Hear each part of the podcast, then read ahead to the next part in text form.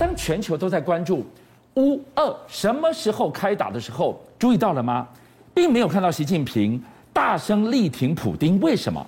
他只希望冬奥期间你不要出兵。问题是在四十八小时，北京冬奥要结束了，然后呢？今天我们要告诉你，乌克兰对中国有多重要，到时候习近平要挺哪一边，恐怕都陷入了两难，对内对外。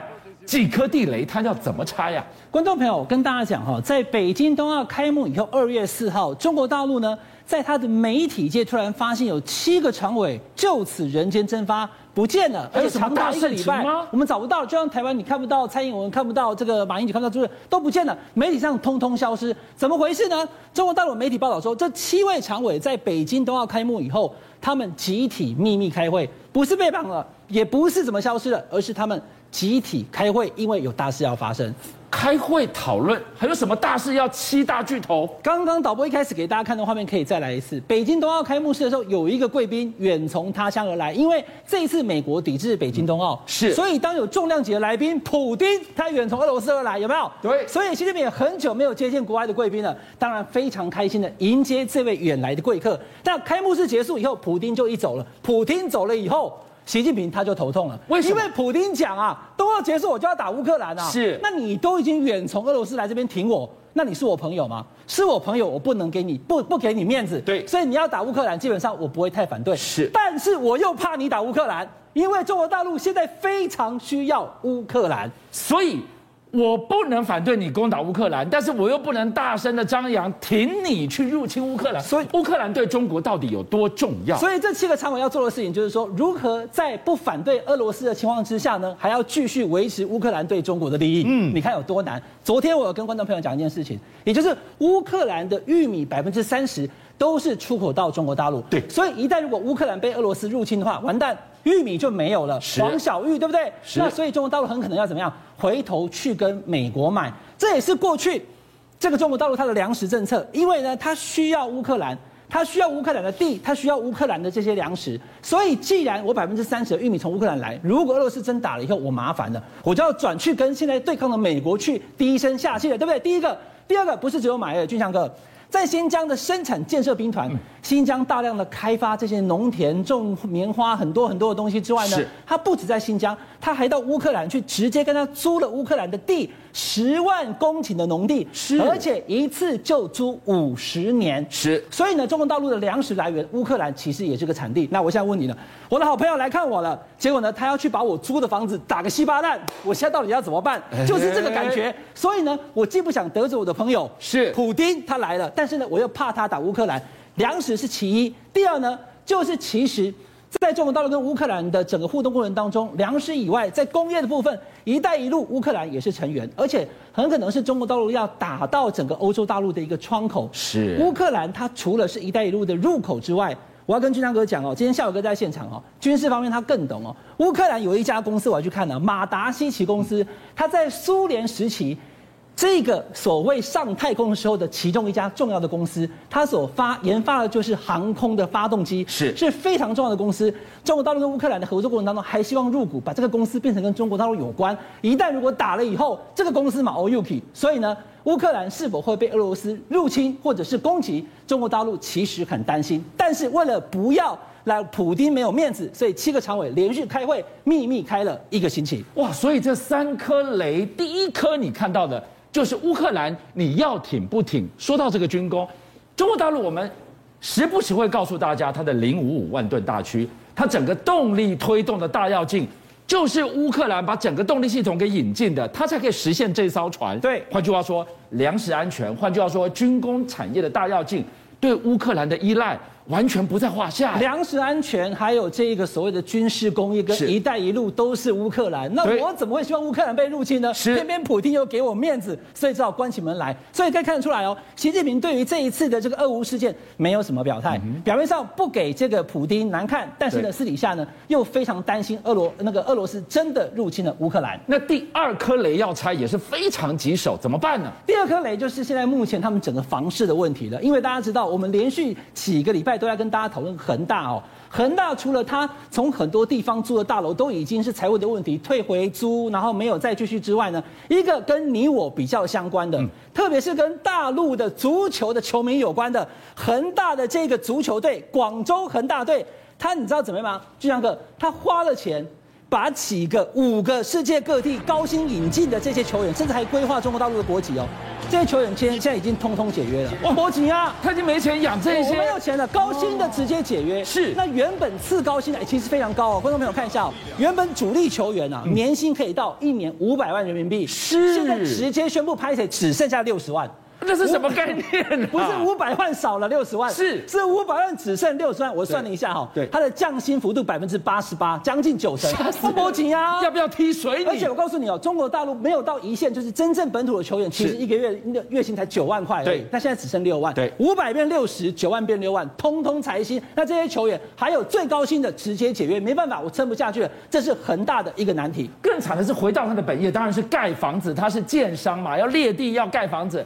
银行抽银根，让它更摇摇欲坠了。对，所以现在恒大的旗下两家公司，因为它抽银根，工程款交不出来，因为盖房子是需要大量的金流。我今天盖这个房子，我收这个地，我过程当中还要付出很多的钱，可是现在没有钱了，怎么办呢？所以呢，有十亿的资产被冻结，而且被告上了法院，整个工程都停摆。这个在成都的恒大天府半岛，你看哦，远远的看已经盖了一半了，有没有？好高好漂亮的个大楼，但是你要看哦，当时要盖这个天府半岛。的这个大楼的时候，它的占地实在太大了。就像哥，你看这到底有多大？是这个基本上是是不是四分之一个台北市那么大了？它正如火如荼的在动工，不是吗？而且都已经做成这样的时候，我刚刚已经讲了，完全没钱了，足球队也要解散了，然后呢，钱也被银行这个冻结了，所以这些都停摆了。现在看到的东西，它已经冻结 freeze，它没有办法再动了。然后呢，很多人都已经花钱买了以后，它变成了烂尾楼。中国大陆烂尾楼不是只有恒大，我给大家看一个。过去的其中一个烂尾楼，我付了钱买了房子，给我盖到一半只剩下，连毛坯屋都还不像。可是那是我买的房子啊，怎么办？我就是要住进去，但是呢，没有暖气，没有电，没有什么，我就在里面搭帐篷，自己用随身的瓦斯炉，我跟你拼了，因为这我买的房子变成烂尾楼，我也要住。好，我们现在看到的一颗雷一颗雷，接着怎么拆都很棘手，这一颗迫切就在眼前。冬奥举办风风火火，同一时间。相继引爆出来的拐卖人口的丑闻，可不只有一件，一件一件又一件，怎么遮啊？刚刚跟大家讲了两大炸弹，现在第三大炸弹更麻烦，因为那个舆论你很难压得下来。我跟大家讲哈，这件事情其实已经炸锅了。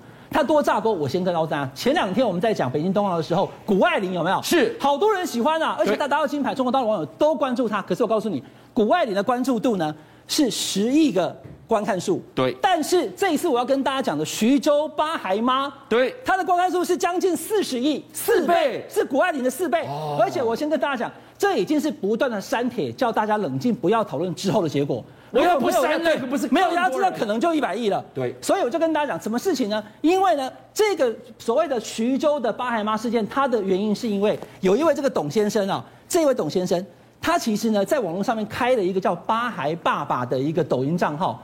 开完以后呢，有十几万的粉丝说。哇，你有八个小孩，真的假的？就有很多其他网红就跑去他家，想要拍看看是什么状况。没想到就拍到了有一个女生被练了铁链以后，在农历春节之前什么状况啊？跟他进行一些访谈，就导播现在放的画面，讲话呢吞吞吐吐，神志不是太清楚。那这个人生了八个孩子，怎么还会被练个铁链呢？是不是有人口拐卖？是不是有性侵的问题？就炸锅了，在网络上面呢，引发所有网民的挞伐跟讨论。一个版本、两个版本、三个版本、四个版本，说法一变再变。网络上面非常多的生人开始找出这个说法的漏洞。光是这一个结婚证书，军章哥你来看，他的结婚证书就被找出了很多破绽。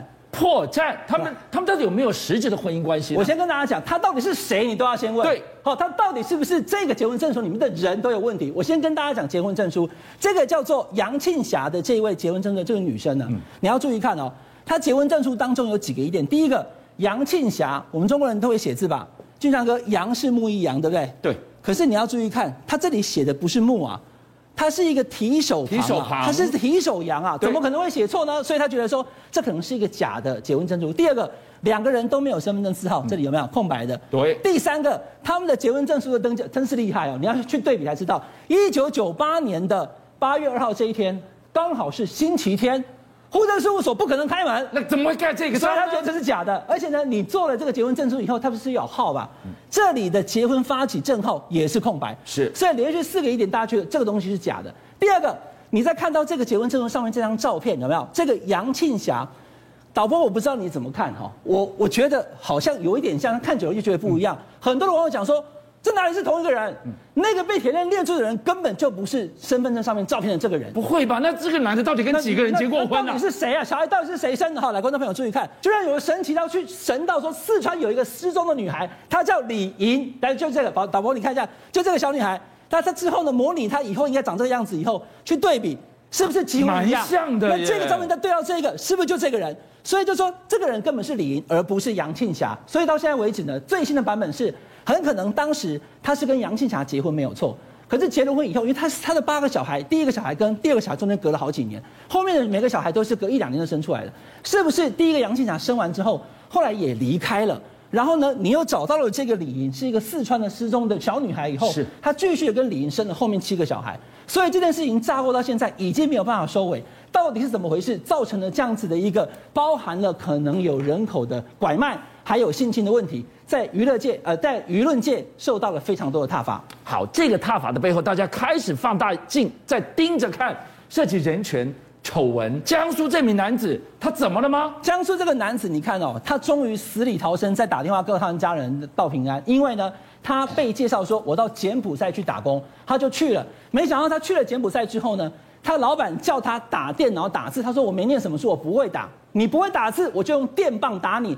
用电棒打完之后，开始给他抽血，每一个半月要抽七百多 CC，把他的血抽出来卖，因为他他是 O 型血，非常值钱。就这样子被抽血抽了好久的时间，全身都是针孔，好不容易被发现以后救回大陆去，现在在医院诊治，已经救回性命。这件事情也一样让大陆网民感到非常的惊悚。邀请您一起加入五七报新闻会员，跟俊相一起挖真相。